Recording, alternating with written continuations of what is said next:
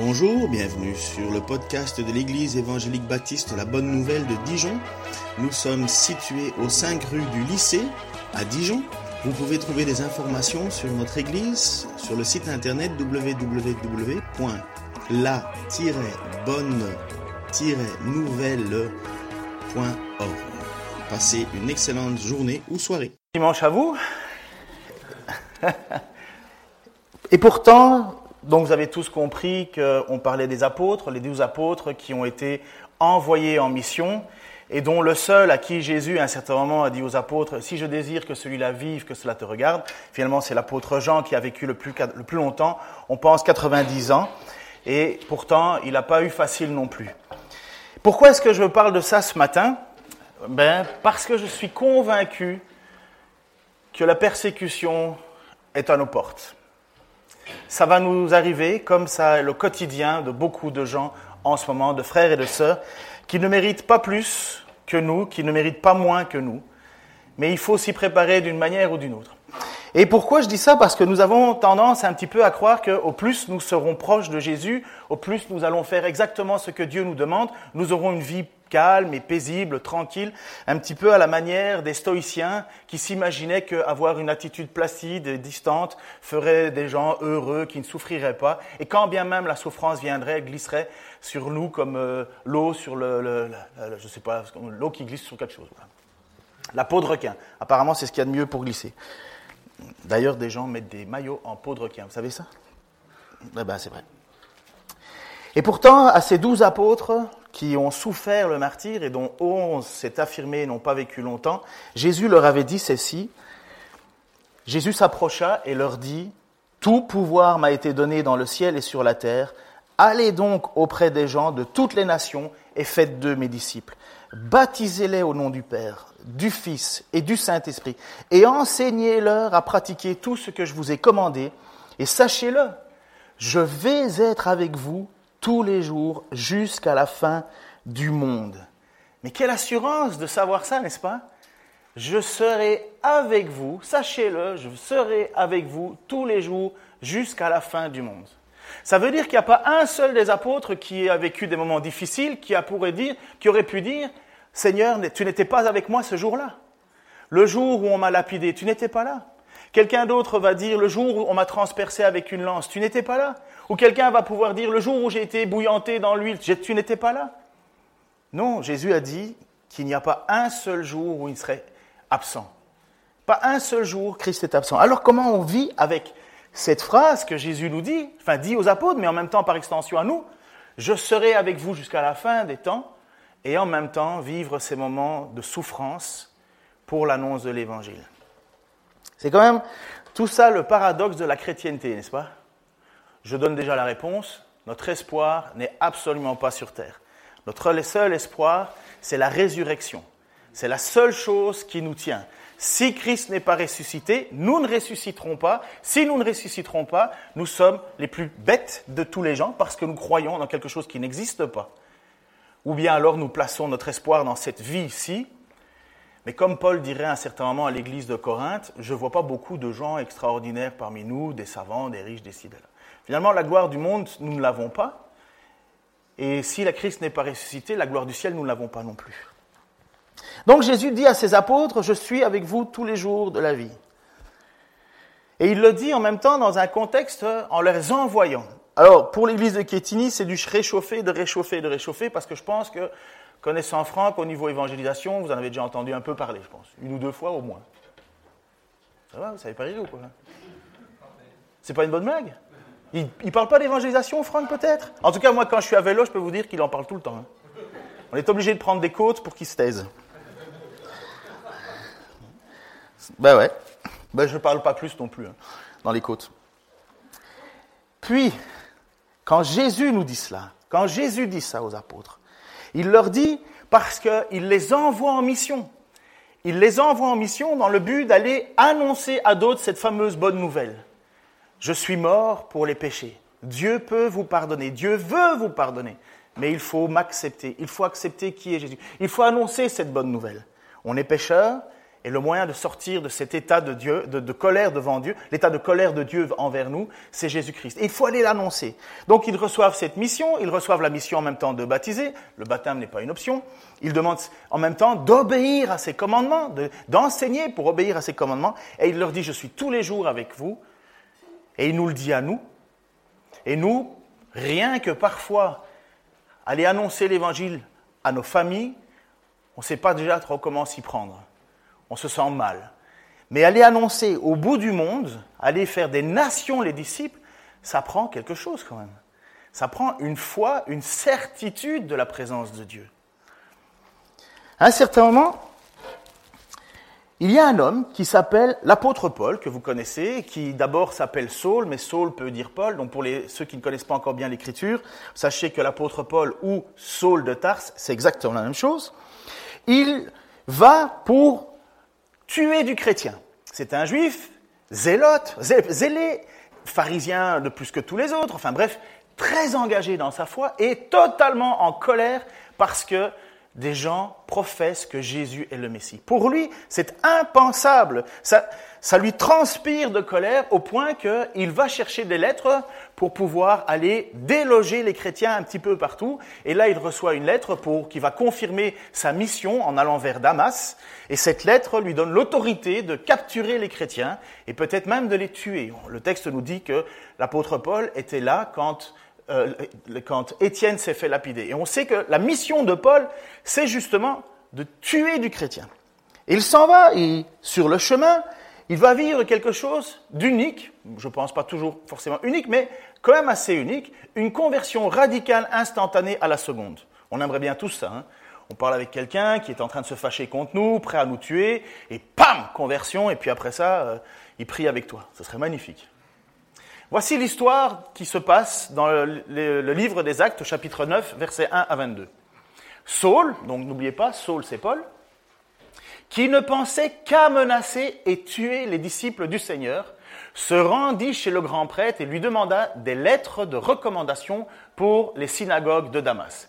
Ces lettres l'autorisaient, s'il trouvait là-bas des hommes ou des femmes qui suivaient la voie du Seigneur, à les arrêter et à les amener à Jérusalem. Il se dirigeait donc vers Damas et approchait déjà de cette ville quand soudain il fut environné d'une lumière éclatante qui venait du ciel. Il tomba à terre et entendit une voix qui lui disait Saul, Saul, pourquoi me persécutes-tu? C'est magnifique de voir en fait que quand on persécute les chrétiens, c'est Jésus qu'on persécute. Enfin, magnifique. Il y aurait moyen d'être magnifique autrement, mais on voit bien que Jésus est avec nous. Qui es-tu, Seigneur? demanda, demanda-t-il. La voix reprit Je suis moi, Jésus, que tu persécutes. Mais relève-toi, entre dans la ville, et là on te dira ce que tu dois faire. Ses compagnons de voyage restèrent figés sur place, muets de stupeur. Ils entendaient bien la voix, mais ne voyaient pas. Ils ne voyaient personne. Saul se releva de terre, mais il avait beau ouvrir les yeux, il ne voyait plus. Il fallut le prendre par la main pour le conduire à Damas. Image suivante. Il resta aveugle pendant trois jours et ne mangea rien euh, et ne mangea ne but, pardon. Or, à Damas vivait un disciple nommé Ananias. Le Seigneur lui apparut dans une vision et lui dit Ananias Oui, répondit-il. Et le Seigneur lui dit Lève-toi, va dans la rue que l'on appelle la rue droite, et dans la maison de Judas. Demande à voir un nommé Saul, originaire de Tarse, car il prie, et dans une vision, il a vu un homme du nom d'Ananias entrer dans la maison et lui imposer les mains pour lui rendre la vue. Et moi, j'aime bien cette petite réflexion d'Ananias qui parle à Dieu. Il est en train de lui dire, il te manque une information. Mais Seigneur, répliqua Ananias, j'ai beaucoup entendu parler de cet homme. De plusieurs côtés, on m'a dit du, tout le mal qu'il a fait à ceux qui t'appartiennent à Jérusalem. De plus, il est venu ici, muni du, du pouvoir que lui ont accordé les chefs des prêtres pour arrêter tous ceux qui te prient. C'est quand même un moment où on voit bien que Ananias, il comprend pas trop ce qui se passe. Déjà, il a une vision particulière et en même temps, le Saul de Tarse, c'est n'est pas son ami et il n'a pas trop envie d'y aller. Mais le Seigneur lui dit Va, car j'ai choisi cet homme pour me servir. Il fera connaître qui je suis aux nations étrangères et à leur roi, ainsi qu'aux Israélites. Je crois que ça s'arrête là la lecture. Ah non, on continue. Je lui montrerai moi-même tout ce qu'il devra souffrir pour moi. Ananias partit donc et, arrivé dans la maison, il imposa les mains à Saül et lui dit, à Saul, pardon, Saul, mon frère, le Seigneur Jésus qui t'est apparu sur le chemin par lequel tu venais m'a envoyé pour que la vue te soit rendue et que tu sois rempli du Saint-Esprit. Au même instant, ce fut comme si des écailles tombaient des yeux de, Saul et il vit de nouveau. Alors il se leva et fut baptisé, puis il mangea et reprit des forces. Saul passa quelques jours parmi les disciples de Damas. Et dans les synagogues, il se mit tout de suite à proclamer que Jésus est le Fils de Dieu. Ses auditeurs n'en revenaient pas. Tous disaient, mais voyons, n'est-ce pas lui qui s'acharnait à Jérusalem contre ceux qui dans leur prière invoquent ce nom-là? N'est-il pas venu ici exprès pour les arrêter et les ramener au chef des prêtres? Mais Saul s'affermissait de jour en jour dans la foi et les Juifs qui habitaient à Damas ne savaient plus que dire, car il leur démontrait que Jésus est le Messie. Ce qui a totalement changé dans la vie de l'apôtre, de Saul à ce moment-là, c'est qu'à ce moment-là, il reconnaît premièrement que Jésus est le Fils de Dieu et que deuxièmement, il est le Messie. Le Messie, c'est l'envoyé, celui que le peuple attendait depuis toujours. Un jour, comme Moïse avait dit, un jour un prophète viendra après moi, comme David qui disait que son trône serait éternel, il y aurait toujours un roi de la descendance. Les passages qu'il dit, euh, qu'un euh, homme viendra, Ésaïe 53, pour prendre l'épingle, qui a entendu ou qui a reconnu ou qui a cru à notre message, et ainsi de suite. Et donc, les écailles tombent des yeux de Paul, de Saul, à ce moment-là, enfin Paul, Saul, je ne ferai plus la différence. Et là, il reconnaît que Jésus est Fils de Dieu et Messie. Quel espoir, hein quelle histoire. Franchement, vous n'avez pas envie ça parfois pour un de vos collègues de travail? Une belle-mère, un beau-père, euh, une famille, des amis. Vous aimeriez bien que sur le chemin qui les amène quelque part, bam, ils arrivent, ils soient aveuglés, et à la limite, vous aimeriez bien être Ananias à ce moment-là. Vous aimeriez bien être celui qui impose la main et pouf, les écailles tombent et incertainement, waouh, quelqu'un d'autre est retrouvé. Personnellement, moi, c'est un peu, enfin, pas à ce niveau-là, mais ma, ma conversion, c'est un peu ça. J'étais totalement en colère contre les chrétiens parce que je trouvais, à l'époque, qu'il n'y avait rien de plus bête que d'un peuple de moutons. Et moi, quand on me parlait qu'on était des brebis, je me disais, mais, enfin, pourquoi être des brebis? Mais soyons des colosses, bouffons le monde. Et puis, je ne voulais pas entendre le message des chrétiens je trouvais niais, enfin, au Québec, on dit niaiseux, il faut trouver une, une expression. Et j'étais fâché contre les chrétiens, jusqu'au moment où Dieu est rentré dans ma vie. Bam Je suis pasteur. Je ne suis pas devenu pasteur tout de suite. Hein. Il y a beaucoup de gens qui n'ont pas cru que je pourrais l'être. Un peu comme Ananias. Voici ce que Jésus dit, et relevons ce que Jésus dit à Ananias. Va, car j'ai choisi cet homme pour me servir. Il fera connaître qui je suis aux nations étrangères, à leur roi, ainsi qu'aux Israélites. Quand Paul est appelé au ministère, est-ce que Paul a eu le choix? Est-ce qu'il a reçu euh, un cours de formation de disciples ou découverte de la foi ou parcours Appelons ça comme on veut. Non, Paul, il n'a même pas eu le choix. Il est arrivé, il marchait tranquille, enfin tranquille, peut-être un peu même énervé, et bam Quelques jours après, il se fait baptiser. Il n'a pas, pas eu son mot à dire. Il a été choisi par Dieu. Et honnêtement, je suis totalement convaincu que ce n'est pas nous qui choisissons Jésus, nous acceptons Jésus nous a choisis. Avant la fondation du monde, Éphésiens chapitre 1 et compagnie. Bref, Paul, du jour au lendemain, se retrouve être envoyé en mission. Ananias a la confirmation, je ne l'ai pas choisi pour rien, lui. Je l'ai choisi pour faire connaître mon nom aux nations étrangères, à leur roi, ainsi qu'aux Israélites. Et l'apôtre Paul va passer toute sa vie maintenant à faire cela. Il a reçu la mission, il a reçu un appel. Quand on reçoit un appel, on se dit, magnifique, tout va se passer comme sur des roulettes. Moi, j'étais assis à un certain moment à votre place et il y avait un gars qui était venu pour nous parler de l'évangélisation et de la mission dans le monde. Et on m'avait dit, ah, tu vas voir, lorsque tu vas, si Dieu vous appelle à la mission, vous allez voir, la première chose que vous allez avoir, c'est un sentiment de paix. Vous allez vivre dans une paix.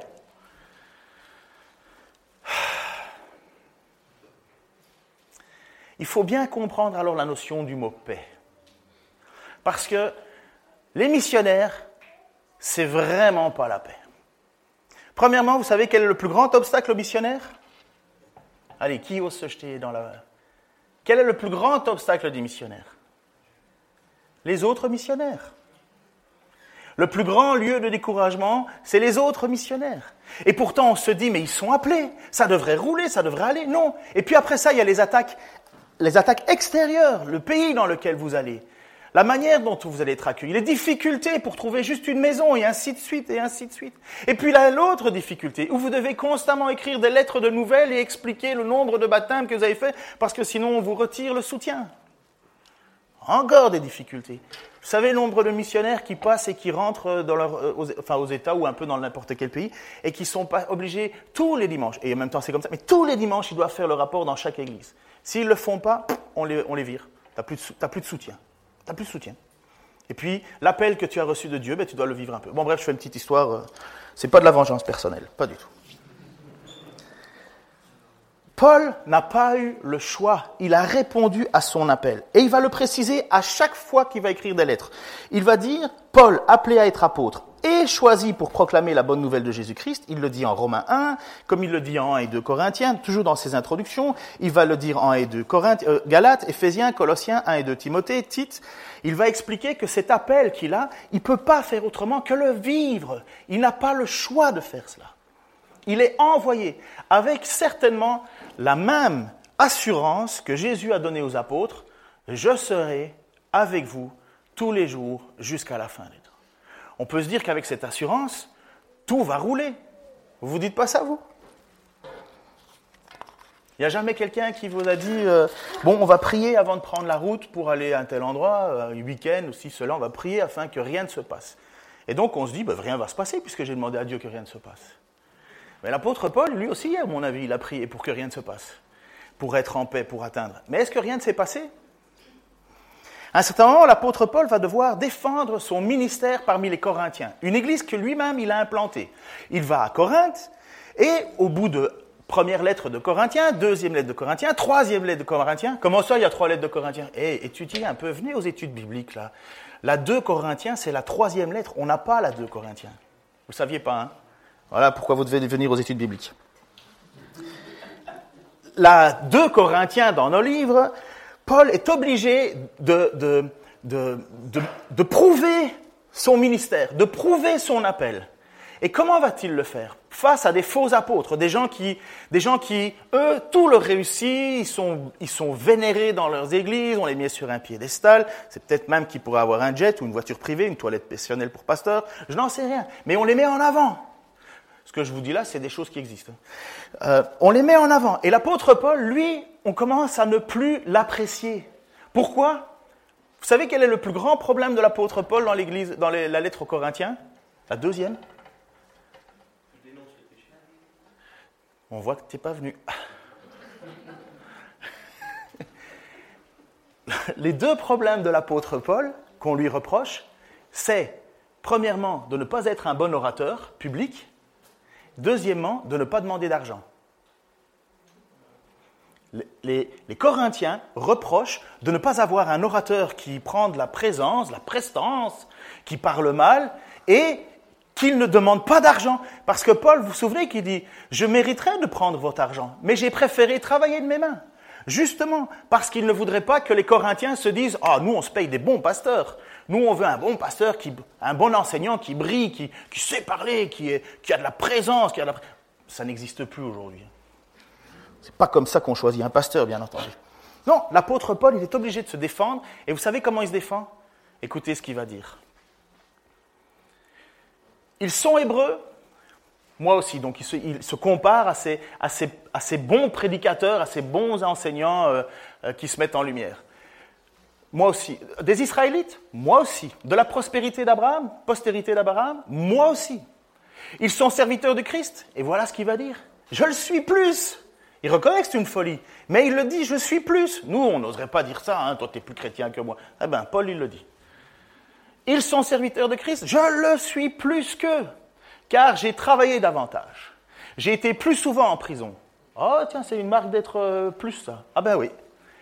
J'ai été euh, euh, j'ai essuyé infiniment plus de coups. Plus souvent, j'ai vu la mort de près. Cinq fois, j'ai reçu des juifs. Les 40 coups moins un. Trois fois, j'ai été fouetté. Une fois lapidé. J'ai vécu trois naufrages. J'ai passé un jour et une nuit dans la mer. Souvent en voyage, j'ai été en danger au passage des fleuves, en danger dans les régions infestées de brigands, en danger à cause des juifs, mes compatriotes, en danger à cause des païens, en danger dans les villes, en danger dans les contrées désertes, en danger sur les mers, en danger à cause des faux frères. J'ai connu bien des travaux et des pains, de nombreuses nuits blanches la faim, la soif, de nombreux jeûnes, le froid, le manque d'habits, et sans parler du reste que je porte, mon fardeau quotidien, vous seriez si vous faisiez du vélo avec Franck et moi, le souci de toutes les églises, parce qu'un homme qui a reçu un appel de Dieu, son souci premier, c'est l'église. C'est vous qui pouvez parfois râler pour des choses inutiles, ne pas être content de ceci, de cela. Même dire, ce pasteur-là, qu'est-ce. Je porte mon fardeau quotidien, le souci de toutes les églises. Vous recevez une lettre de candidature pour être pasteur. Ça va vous arriver à Kétini. Moi, peut-être un jour ici aussi. Pas encore. Je tiens bien, je m'accroche. Vous recevez une lettre et quelqu'un dans sa lettre, pour prouver qu'il est chrétien, il écrit tout ça. J'ai souffert, j'ai été lapidé, j'ai été rejeté, j'ai souffert la faim, la soif. Honnêtement, vous vous dites, question succès, le gars, c'est pas trop ça. Hein. Euh, l'impression que, l'impression que le type, il doit avoir du caractère. Il n'est pas très diplomate. parce que, apparemment, on se dit, il l'a cherché, là. Et pourtant, l'apôtre Paul dit que ça, c'est la manière pour lui de prouver qu'il est un véritable apôtre, qu'il est un véritable homme choisi par Dieu. Il ne mettra rien d'autre en avant, il ne mettra pas ses succès, il mettra juste le fait d'avoir persévéré dans la souffrance. Est-ce que c'est anormal Toutes ces toutes ces persécutions, alors qu'il a la certitude que Jésus est avec lui tous les jours jusqu'à la fin du temps? Eh bien oui, parce que c'est exactement ce que Jésus a dit à Ananias. Tu peux mettre l'image? Je lui montrerai moi-même tout ce qu'il devra souffrir pour moi. Le jour de votre baptême ou de votre préparation au baptême, ou de votre rappel de votre baptême Est-ce qu'on vous a dit que vous alliez souffrir pour Christ? Et est-ce que c'est ce qui vous a dit Ah ben tiens, c'est sûr, moi, c'est ce que j'ai toujours voulu dans ma vie. Moi, j'ai tout essayé. Mais alors, souffrir pour Christ, c'est ça qui me manquait. Non, c'est tellement pas normal. Sauf si Dieu nous appelle c'est pas nous qui choisissons la meilleure religion. C'est pas nous qui choisissons la meilleure façon de vivre sa spiritualité. Nous sommes appelés par Dieu et Dieu dit Tu vas souffrir pour moi. Vous pensez que c'est que pour l'apôtre Paul et que nous, euh, on n'est pas là-dedans? Eh ben, Moi, je dirais que malheureusement, on l'est. Et pourquoi? Qu'est-ce qui justifie ou qu'est-ce qui prouve le plus votre foi en Jésus-Christ? À part la souffrance, la persécution, rien. Donner des sous le dimanche? Venir être là tous les dimanches? Chanter? Non. La seule chose qui fait que votre foi est profonde et authentique, c'est les souffrances par lesquelles vous traverserez et par lesquelles vous allez résister. La parabole du semeur, c'est cela? Le seul terrain bon, c'est celui qui porte du fruit. Les mauvais terrains, le premier, c'est le diable, qui empêche évidemment d'avoir le cœur euh, touché par Dieu. Mais les deux autres terrains, c'est les difficultés de la vie, c'est les persécutions. Mais le seul vrai bon terrain, c'est celui qui porte du fruit, mais lui aussi, il a de la difficulté. La persévérance dans l'épreuve est la preuve de notre foi absolue. Je pense que c'est... Euh, il m'a même piqué mon titre, Julien. Une foi éprouvée est une foi approuvée. Je sais, on était au barbecue, il a dit Ah, je vais prendre le titre. Je ne pensais pas qu'il allait le faire, mais il l'a fait. Je vais lui en parler, je accélérer dans les montées. Lorsque les apôtres ont été mandatés par Jésus-Christ, après la Pentecôte, ils reçoivent l'Esprit Saint sur eux.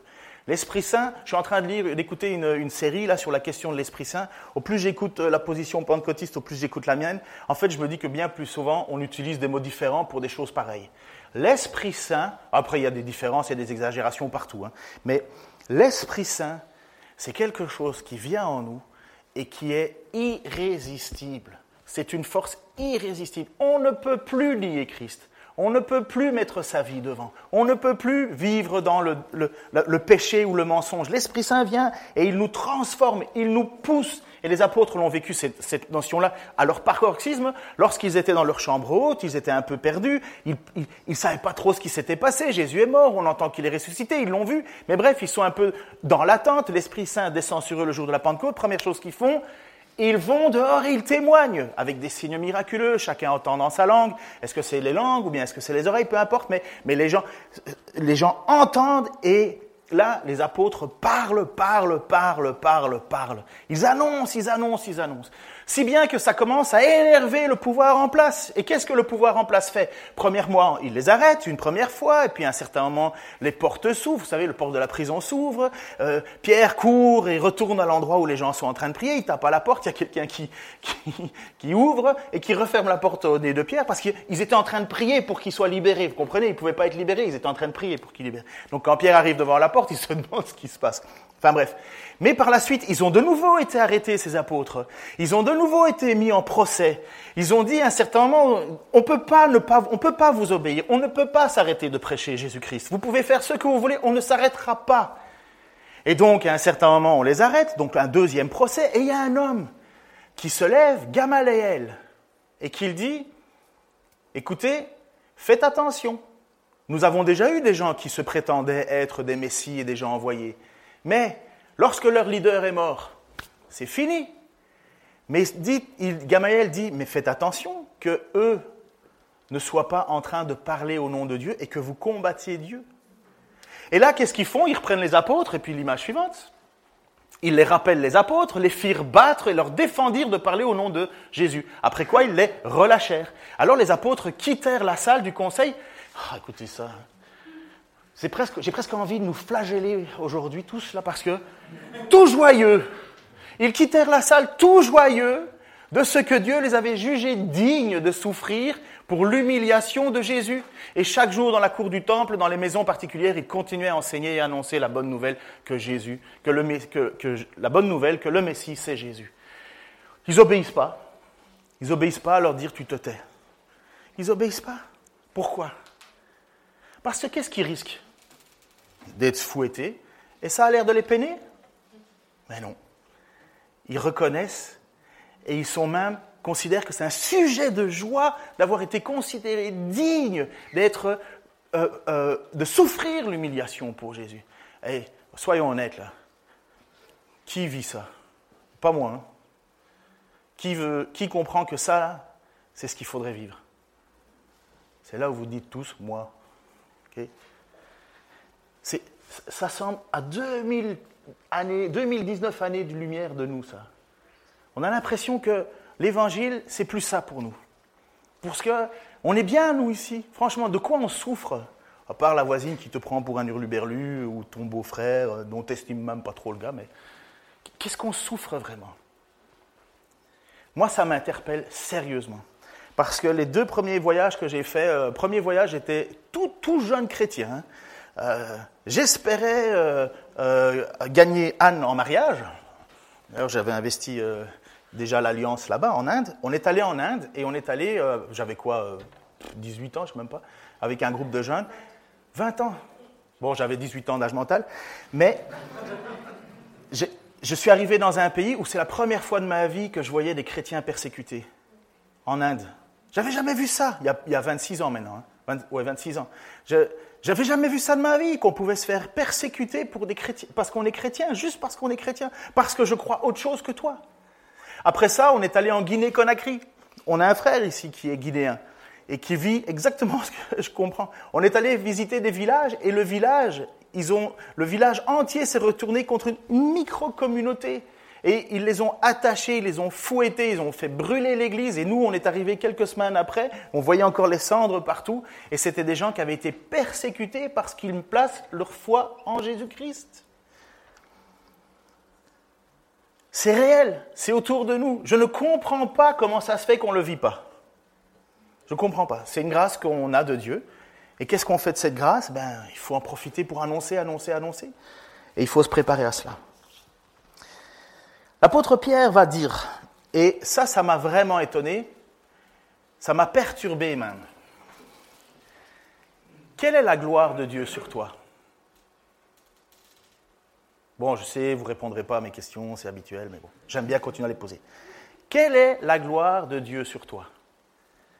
Qui aimerait, alors je vais poser la question autrement, qui aimerait que la gloire de Dieu repose sur lui? Au moins un, une même. Merci. Bon, on est loin du temps de se faire fouetter joyeusement. Qui ne voudrait pas avoir la gloire de Dieu qui repose sur nous? Nous, moi j'ai déjà entendu des histoires, mais abracadabrantes. Hein. La gloire de Dieu, c'est quand tes cheveux vont tomber de l'or et compagnie. Ça, c'est la gloire de Dieu. Ah, moi j'aimerais bien, j'aurais plus de problème d'argent, mes voisins n'auraient plus de problème d'argent, je serais aimé par tout le monde. Enfin, vous comprendrez que pour moi, ça serait un vrai miracle. Ben. Ça, on va dire, ah, c'est la gloire de Dieu, la gloire de Dieu, la gloire de Dieu. Moi, quand je lis l'apôtre Pierre, il va dire qu'il y a deux raisons de souffrir. Je vais déjà commencer par la deuxième, qui est la mauvaise. Si tu souffres comme voleur, ne mets pas encore l'image. Si on souffre comme meurtrier, voleur, malfaiteur, ou de s'occuper des affaires d'autrui, ce qui n'arrive jamais, eh bien tu souffres, eh bien tant pis pour toi, comme dirait ma mère, tu l'as cherché. Mais Pierre va dire ceci. Mes chers amis, c'est nous les amis de Pierre, ok? Mes chers amis, ne vous, étonnez, pas d'être en plein feu de l'épreuve comme s'il vous arrivait quelque chose d'anormal.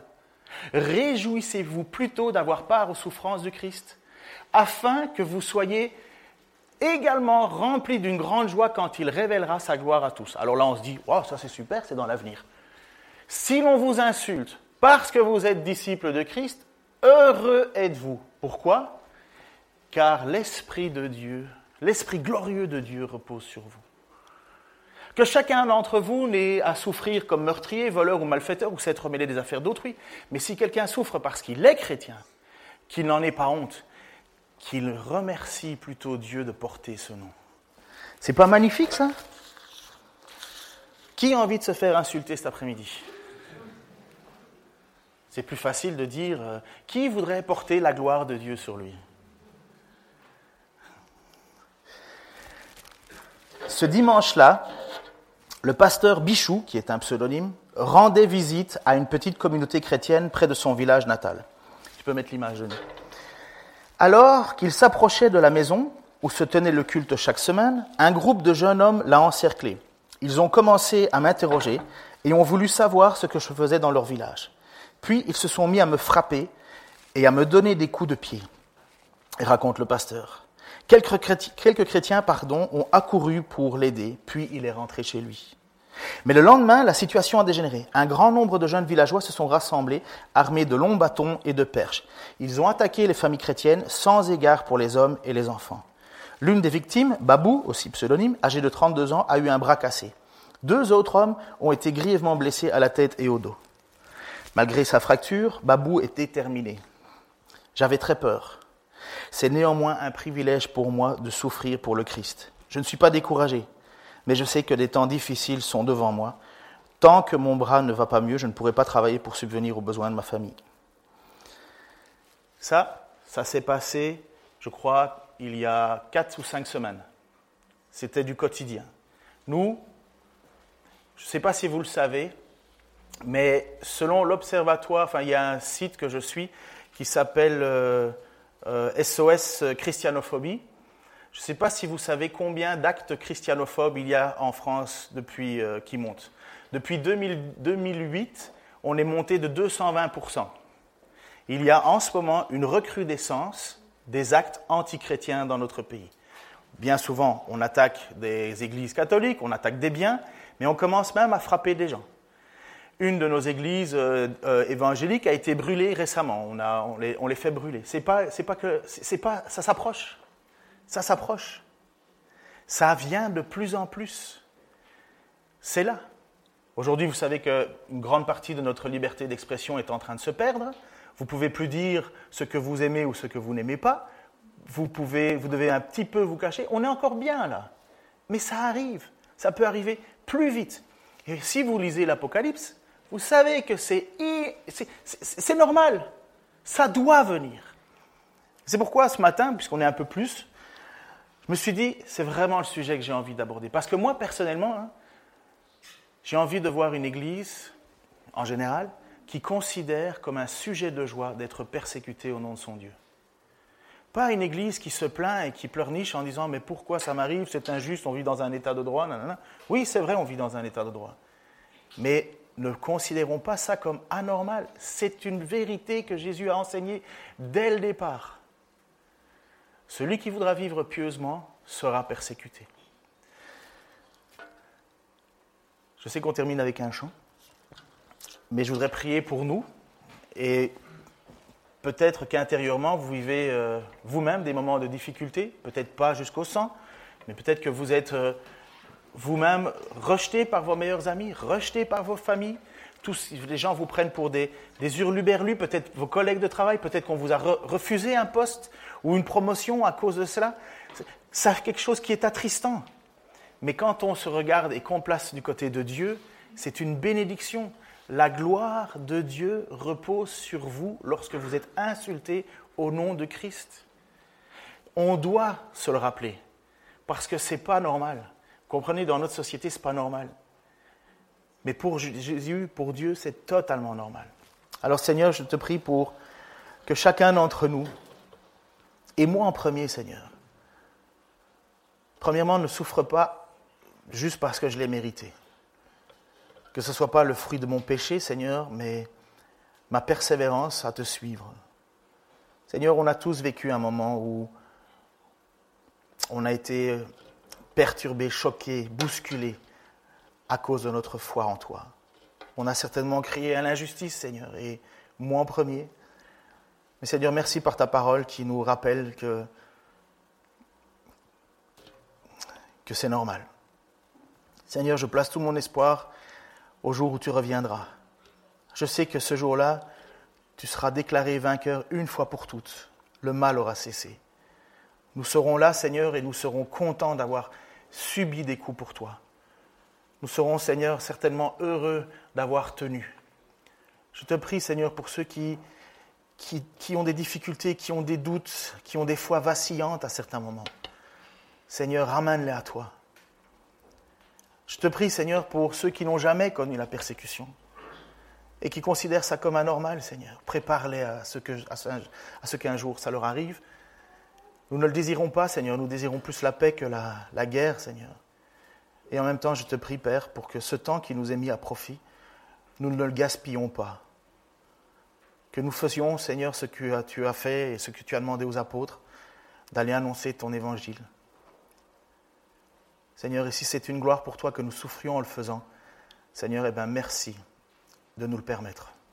Dans ton saint nom, Seigneur Jésus-Christ. Amen.